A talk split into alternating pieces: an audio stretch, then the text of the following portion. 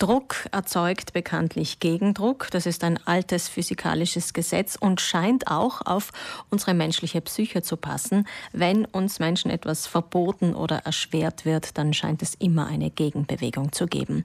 In den Corona-Lockdown-Wochen, also in der Zeit, dass wir alle mehr oder weniger zu Hause waren und nur das Wichtigste einkaufen durften, da war es natürlich auch schwer, an Drogen zu kommen. Jetzt ist der Konsum laut Studie des Innenministeriums in Südtirol angestiegen gestiegen. Aber wahrscheinlich gibt es dafür noch weitere Gründe.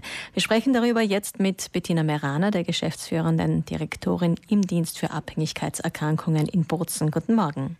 Guten Morgen. Das Innenministerium stützt sich mit dieser Aussage auf die Tatsache, dass mehr Drogen beschlagnahmt werden. Können Sie das jetzt aus Sicht der Therapieeinrichtungen bestätigen, Frau Merana? Man muss vorausschicken, dass die Menge der beschlagnahmten Substanz nicht unbedingt eine Aussage darüber zulässt, wie viel Substanz in Umlauf ist. Aber was wir sicher bestätigen können, ist, dass wir gerade unter dieser Corona-Zeit ähm, vermehrt Zulauf von Patienten bekommen haben. Vor allem, weil weniger Heroin zu bekommen war, vor allem am Anfang des Lockdowns. Und es sind, haben sich viele Leute an uns gewandt mit der Bitte um, um Substitutionstherapie um die Entzugserscheinungen in den Griff zu bekommen. Also diese Corona-Pandemie, diese Phase des Lockdowns hat auch dazu beigetragen, dass den Menschen bewusst geworden ist, dass sie wirklich Hilfe brauchen und die nehmen sie jetzt auch in Anspruch, auch nach der Lockdown-Phase? Ja, die, die die Therapie begonnen haben, bleiben dabei. Und jetzt kommen vermehrt auch wieder sagen wir so, unser übliches Patientengut, die auch unter dem Lockdown etwas verschreckt waren und nicht gewusst haben, darf man kommen, darf man in Kontakt treten. Wir haben viel Telefonkontakt gehabt mit unseren Patienten. Wir waren eigentlich fast vollzählig im Dienst und haben versucht, mit den Leuten zu telefonieren, über Videokontakt zu halten, aber das ersetzt natürlich nie den persönlichen Kontakt. Mhm. Der Trend zeigt schon länger nach oben. 2016 waren es laut Drogenreport in Südtirol 878 Drogenpatienten. Zwei Jahre später, 2018, dann schon 1546. Aktuelle Zahlen gibt es meines Wissens jetzt noch nicht, aber Sie haben natürlich einen Einblick in die Patientenlage und Sie sagen, es werden schon mehr und es werden auch jüngere Patienten. Ja, es werden mehr, es werden jüngere Patienten. Das kann auch darauf zurückzuführen sein, dass die, vor allem die jungen Patienten bewegen sich oft in Gruppen und oft kommt einer und, und tastet vor und bringt dann nach und nach die anderen, also seine Bekannten, seine Freunde auch mit in den Dienst. Und so kommen wir oft mit ganzen Gruppen von konsumierenden Jugendlichen in Kontakt und auch von süchtigen Jugendlichen. Wir merken, dass das Alter des Erstkontaktes sinkt.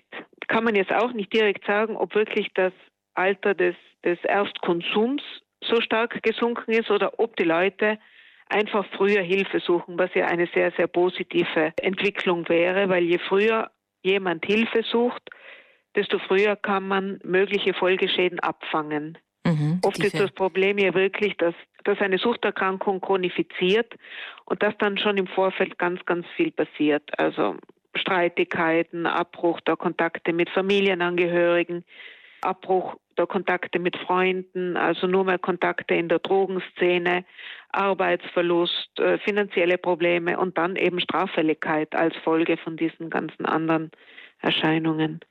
Was sich aber auch verändert hat, ist äh, die Drogenart. Also vor allem der Mischkonsum hat zugenommen. Was heißt Mischkonsum? Mischkonsum heißt, dass in einer Konsumsituation, also zum Beispiel an einem Abend, mehrere unterschiedliche psychoaktive Substanzen konsumiert werden.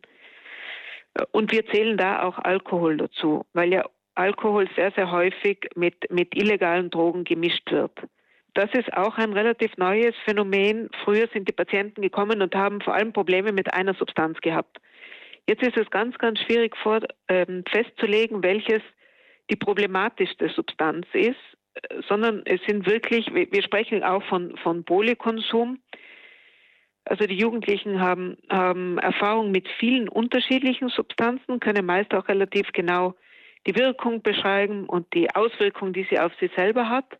Aber sie wechseln eben, je nach Situation, je nach Stimmung und je nachdem, was gerade verfügbar ist. Und vor allem diese Mischung, die oft an einem Abend passieren kann, ist auch extrem gefährlich. Weil sich die Substanzen gegenseitig in ihrer Wirkung verstärken können und weil die Wirkung dann wirklich ganz, ganz unvorhersehbar ist. Und deswegen auch wieder eine Zunahme an Drogentoten. Wir hatten ja erst vor kurzem auch wieder einen tödlichen Fall. Sie sprechen jetzt immer von Jugendlichen, aber das Problem äh, haben natürlich nicht nur Jugendliche. Vielleicht sollte man das auch an dieser Stelle betonen. Ja, ich spreche jetzt von Jugendlichen, weil gerade in letzter Zeit sich wirklich viele junge Menschen an uns gewandt haben.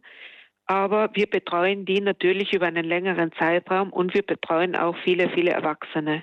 Aber man muss schon sagen, wie ich begonnen habe, vor 20 Jahren, war so das, das durchschnittliche Alter, mit dem sich jemand wirklich erstmals an einen Dienst gewandt hat, meist über 30 Jahre alt. Und jetzt sehen wir wirklich eben zum Teil Minderjährige und, und die Leute kommen so im Schnitt mit Anfang, Mitte 20 zu uns. Und das ist schon ein, ein wichtiger Schritt, dass man eben nicht mehr so lange wartet, sich Hilfe zu suchen.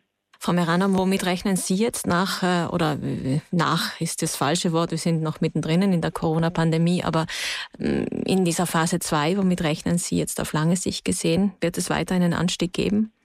Also es wird sicher noch einen Anstieg geben an Problemen, die oder an Personen, die seelische Nöte leiden, weil das sind Dinge, die erst jetzt so nach und nach herauskommen. Es gibt ja nach wie vor die Folgen zu spüren, jetzt abgesehen von den gesundheitlichen Folgen und auch da nicht. Es gibt Leute, die Verluste erlebt haben jetzt von, von lieben Personen. Es gibt Leute, die den Arbeitsplatz verloren haben oder die große Zukunft zogen haben, weil man ja nicht weiß, wie auch die wirtschaftliche Situation weitergeht. Aber für viele war jetzt einfach diese, diese Phase des Lockdowns und auch die Ängste, die jetzt nach wie vor bestehen, auch eine, eine große Belastung. Es waren ja mm, zum Beispiel vor allem Mütter, die jetzt wirklich doppelt und dreifach Belastungen erlebt haben mit diesem unfreiwilligen mm, Unterricht zu Hause, den sie auch irgendwie managen haben müssen.